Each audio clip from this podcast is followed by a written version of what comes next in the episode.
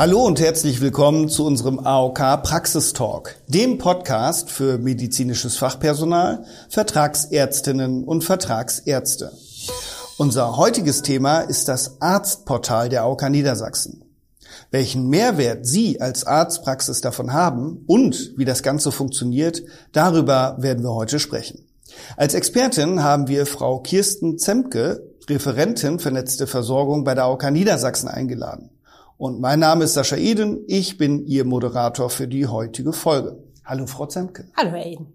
Frau Zemke, was ist das Arztportal überhaupt und seit wann gibt es das? Ähm, das Arztportal gibt es seit Anfang 2021. Ähm, und es ist eigentlich ein zentraler Zugangspunkt, den wir für Ärzte geschaffen haben, über den wir verschiedene administrative Aufgaben darstellen können, um halt ähm, einige Prozesse zu digitalisieren und allen das Leben ein bisschen zu erleichtern. Mhm. Und welche Intention verfolgt die AOK Niedersachsen damit und welche Ziele stecken dahinter? Ähm, bisher war es ja so, dass wir viele kleine Insellösungen hatten, ähm, die wir nach außen angeboten haben. Und ähm, das ist immer sehr müßig für den Nutzer, an verschiedenen Stellen zu agieren. Und wir wollten hier einfach ähm, ja ein wie ich es vorhin gesagt habe, zentralen Zugangspunkt schaffen, alles an einer Stelle ähm, aufzeigen und wir möchten einfach dadurch den Ärzten und den Nutzern ermöglichen, den Administrationsaufwand zu verringern, ähm, natürlich denken wir dabei auch ein bisschen an uns. Auch bei uns äh, werden dadurch Prozesse schlanker und durch die Digitalisierung einfacher und ähm, wir können auch viel schneller agieren, was auch immer im Sinne des Nutzers sein sollte. Mhm, auf jeden Fall. Die Frage, die sich wahrscheinlich die Hörerinnen und Hörer stellen, ist, äh, was kann ich auf diesem Arztportal eigentlich machen? Das Herzstück unseres Arztportals ist ähm, der Abrechnungsschein. Ähm, das wird jetzt jeder von den Hörern sicherlich schon einmal in seinem Praxisalltag oder mehrmals in seinem Praxisalltag erlebt haben. Versicherte haben ihre EGK verloren oder ähm, sie funktioniert nicht und ähm, die Praxis muss dann telefonisch einen Abrechnungsschein bei uns anfordern. Ähm, das ist natürlich mit viel Aufwand verbunden, ähm, weil man auch mal in der Warteschleife hängen kann. Und wir haben so die Möglichkeit, äh, den Abrechnungsschein direkt vor Ort in der Praxis zur Verfügung zu stellen. Sprich, der Arzt gibt die versicherten Daten ein und kann dann auf Drucken klicken und kann sofort in seinem Praxisdrucker den Abrechnungsschein ausdrucken. Ähm, das ist auch die Funktion, mit der wir gestartet sind ähm, vor ja, über zwei Jahren jetzt schon.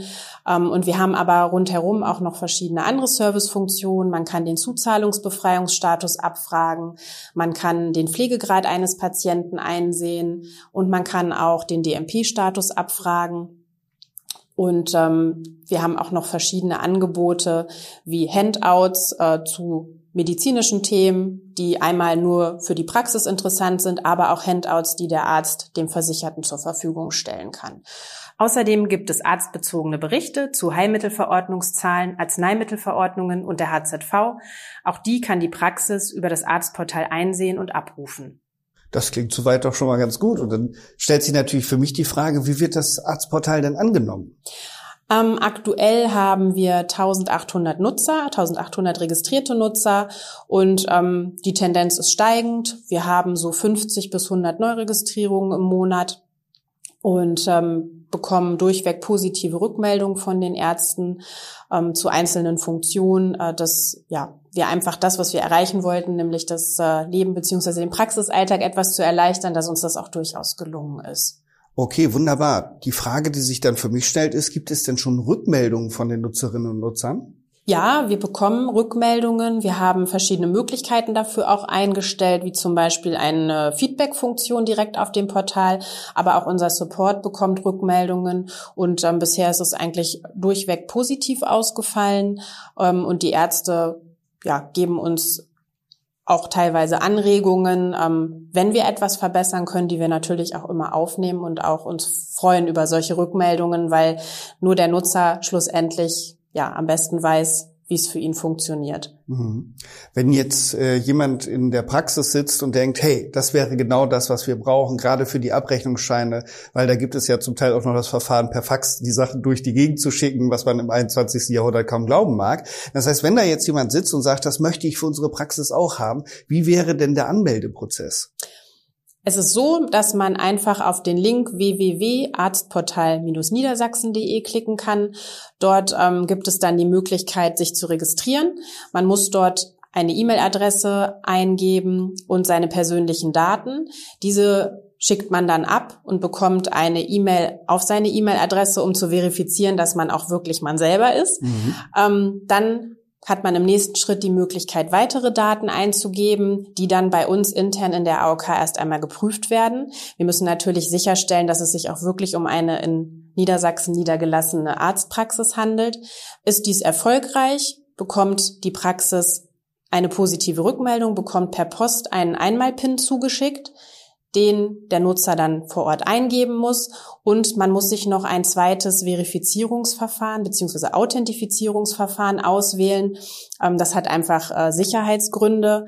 Da kann man sich entweder von der AOK so eine kleine Chipkarte zuschicken lassen, auf der man dann immer wieder durch Knopfdruck bei jeder Anmeldung einen PIN generieren kann. Oder man kann sich ganz einfach, was ich bevorzuge, eine, e äh, eine App auf sein Telefon runterladen, über die man dann immer diesen PIN erzeugen kann.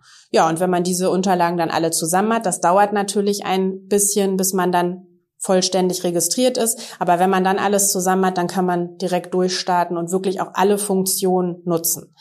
Vielleicht, was ich noch erwähnen würde gerne, ist, dass ähm, der Arzt selber sich erst einmal registrieren muss und kann dann seine Praxismitarbeiter einladen. Ah, okay. Also er verwaltet quasi seine Praxismitarbeiter selbstständig, kann diese einladen. Das Verfahren, was dahinter steckt, ist dann ähnlich wie beim Arzt.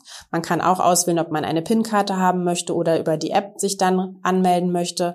Ähm, aber das liegt dann komplett in der Praxis. Haben wir aber bisher auch sehr gute Erfahrungen gemacht und ähm, haben auch schon viele Praxismitarbeiter, die registriert sind. Hm. Das klingt für mich ähnlich wie bei einem äh, Verfahren für Online-Banking. Das verläuft ja ähnlich, dass wir dann noch eine zweite Authentifizierung, ein schwieriges Wort, äh, brauchen, damit wir uns dann anmelden können, weil es geht ja auch um sensible Daten, Richtig. die da übermittelt werden. Genau, also das ist eigentlich auch, kann man auch so sehen, dass wir das quasi wirklich wie ein Bank Login gestaltet haben, ähm, weil wir eben mit sehr sensiblen Daten ja auch umgehen in diesem Fall. Mhm. Okay.